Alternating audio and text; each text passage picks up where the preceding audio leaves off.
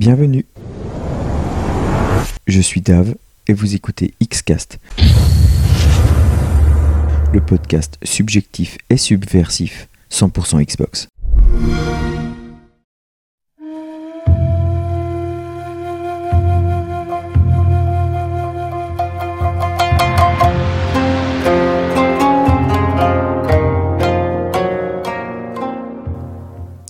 Quand on parle de jeux de stratégie en temps réel sur console, on a tout de suite en tête Warcraft ou Command Conquer.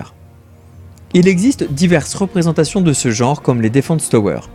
Dans ce podcast, je vais vous parler d'une espèce rare, un STR en top-down mêlant aventure, stratégie et infiltration que j'ai pu tâter la première fois en 2001 sur Xbox avec Commando 2 Men of Courage.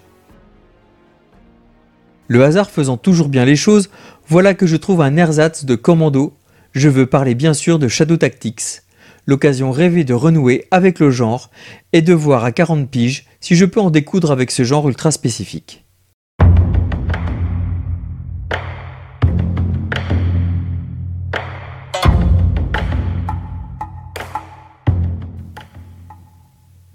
Le jeu prend place au Japon dans un contexte réel, dans les décombres du château d'Osaka, en 1615 pendant l'ère Edo qui dure de 1600 à 1878.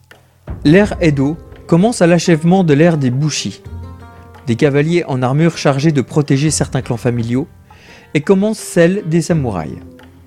De guerriers en armes prêts à la guerre récompensés en acquisition de terres pour leur service, vont naître les fonctionnaires du temps de paix, payés en pension régulière faisant respecter l'ordre figé de leur seigneur, les shoguns Tokugawa. Laissant l'armure pour le kimono, les samouraïs vont cependant garder le daisho, les deux sabres, symbole de leur autorité et de leur caste. Ouais, c'est pas faux. Dans notre jeu, le shogun a réussi à mettre en place une certaine paix après des années de guerre incessante. Cependant, une ombre se profile à l'horizon, connue sous le nom de Keiji-sama, et qui menace la stabilité de la région. Il dépêche donc un certain Mugen, samouraï en place, de trouver quatre des plus talentueuses personnes pour infiltrer et renverser Keiji-sama et ses alliés.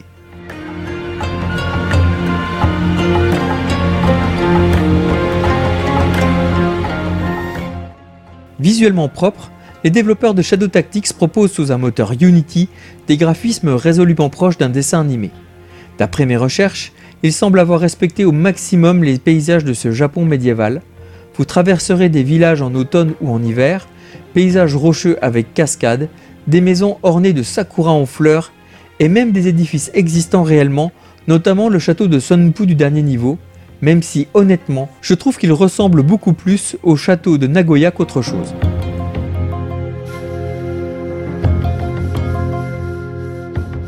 Afin d'accompagner au plus juste la production graphique, une VOST en anglais et en japonais vous est proposée.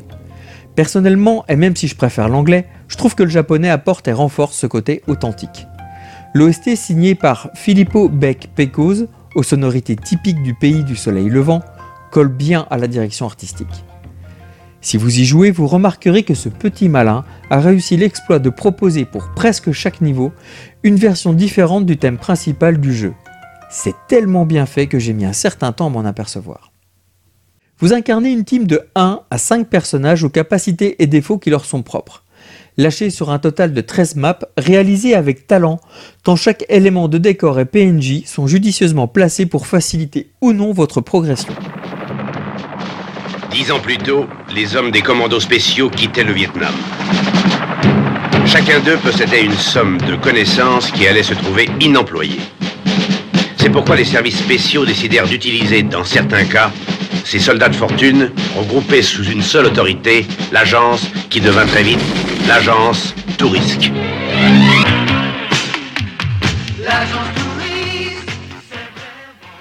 Mugen, le personnage puissant. Ce samouraï peut d'un coup vif mettre hors d'état de nuire tout un groupe de gardes. Il est le seul à pouvoir affronter d'autres samouraïs en corps à corps, mais il ne monte pas aux échelles. Ayato le polyvalent.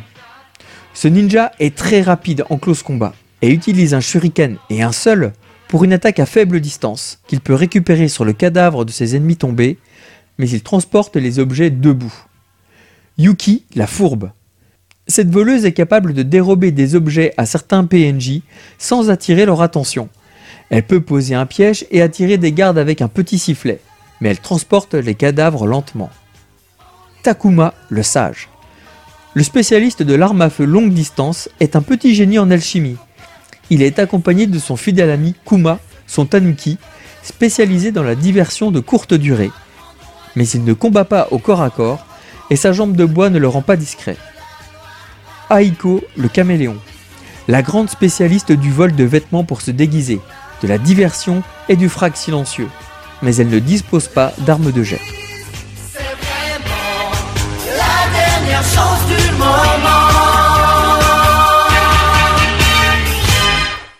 Il existe bien d'autres subtilités qui font la joyeuseté de ce software, comme la possibilité de préparer des attaques simultanées avec le mode ombre.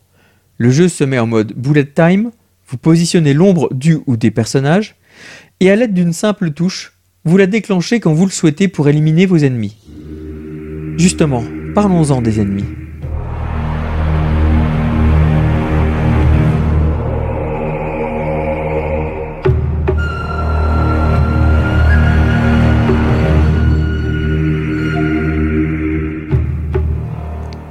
Chacun d'entre eux balaye leur propre champ de vision appelé cône. En dehors du cône, vous pouvez vous déplacer librement. Dans la zone assurée, vous ne pouvez vous déplacer qu'à genoux. Et enfin en zone pleine, vous serez détecté. La zone évolue en trois couleurs. Vert, vous êtes invisible. Dès lors qu'un ennemi vous voit, il se colorie en jaune progressivement, de votre ennemi jusqu'à vous. Soit vous arrivez à sortir du cône avant que la couleur jaune ne vous atteigne, et vous pouvez souffler, soit vous n'arrivez pas à en sortir, la couleur devient rouge, une première alerte est donnée et les complications commencent. C'est compliqué, mais c'est compliqué Vous croyez pas qu'on a autre chose à foutre? Des renforts arrivent, fouilleront la zone de fond en comble, et certains d'entre eux ont l'œil bien plus affûté que d'autres. À la deuxième alerte, les renforts organisent des patrouilles. Un officier passe son temps à courir sur une très grande distance pour motiver ses troupes à vous traquer. La difficulté se sent dès les premiers stages et augmente de façon exponentielle à chaque nouvelle map, notamment les cartes enneigées où les traces de vos pas disparaissent progressivement, permettant aux gardes de remonter votre piste. De quoi? Alors y a-t-il des trucs cool qui m'ont aidé à avancer? Oui, fort heureusement. D'abord, il existe de multiples chemins pour arriver à ses fins. Ensuite, des éléments de décor comme les anneaux des gouttières permettent de monter sur les toits et cavaler sur les murets afin d'attaquer depuis les hauteurs. On peut se cacher dans les buissons, rentrer dans un bâtiment en ayant la possibilité d'en sortir par une, voire plusieurs autres portes, même à des étages différents. Comble du bonheur, tous les éléments interactifs se mettent en surbrillance à l'aide du clic du stick gauche et des sauvegardes rapides avec la touche Select sont disponibles à tout moment. Cela m'a permis d'analyser et de trouver mes erreurs, je n'ai pas eu honte d'en abuser et je n'ai pas honte de vous dire que mes stats ont révélé plus de 780 sauvegardes. Le jeu a mis mes nerfs à rude épreuve. Moi qui roulais sur une vague de jeux cool, je me trouve face à un mur de 60 heures de difficulté, même en mode normal. À maintes reprises, je me suis tâté pour poursuivre en mode facile. Et à chaque fois je signe à nouveau dans cette difficulté, j'y reste et je peste. Alors oui, je sais ce que vous vous dites. Mais enfin, c'est quoi ton jeu là? Non, non, s'il vous plaît, je vous jure que je peux pas. Je vous jure que je ne peux pas. C'est. Moi non plus. Eh, je suis pas venu ici pour souffrir, ok? Tout l'intérêt du jeu réside dans votre capacité d'observation de l'environnement. Il vous sera impératif d'analyser tous les éléments de la carte de façon à progresser dans l'ombre, d'où le titre, en fonction de vos personnages. Votre patience sera mise à rude épreuve, ne serait-ce que pour attendre le moment idéal pour déclencher une attaque programmée. Alors même si le jeu est difficile, même si le jeu est ultra punitif et ne laissant pas la place au hasard ni au coup de bol, ou alors très peu, il est tout sauf impossible. Chaque tentative m'a fait avancer même de quelques mètres. Cette fenêtre même légère d'espoir de progression est salvatrice.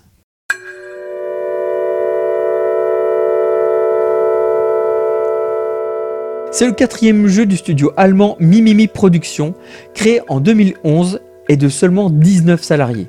De toute évidence, il a su sortir des sentiers battus pour nous déterrer et redorer le blason des STR sur console, et se paye le luxe d'avoir surpris la presse et les joueurs. Le STR est un genre que j'affectionne particulièrement. Il va sans dire que l'apport des trois Command Conquer en rétrocompatibilité sur Xbox a provoqué chez moi une vive émotion. Shadow Tactics m'a donné une réelle envie de retourner sur Commando 2 en attendant et espérant une suite éventuelle.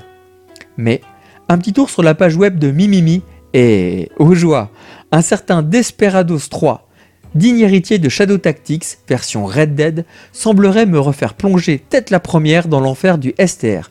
Et ça tombe bien, ça vient tout juste de sortir. Oui madame. Toute l'équipe d'Xcast vous remercie et vous dit à la prochaine. Ciao. Merci Zizi. Au revoir messieurs dames.